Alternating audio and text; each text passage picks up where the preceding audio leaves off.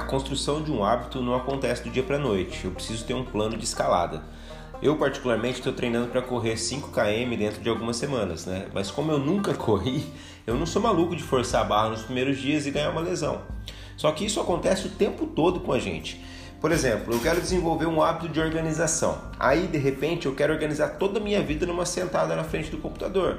Financeira, física, espiritual, familiar. Eu quero resolver em 4 horas 30 anos de desorganização.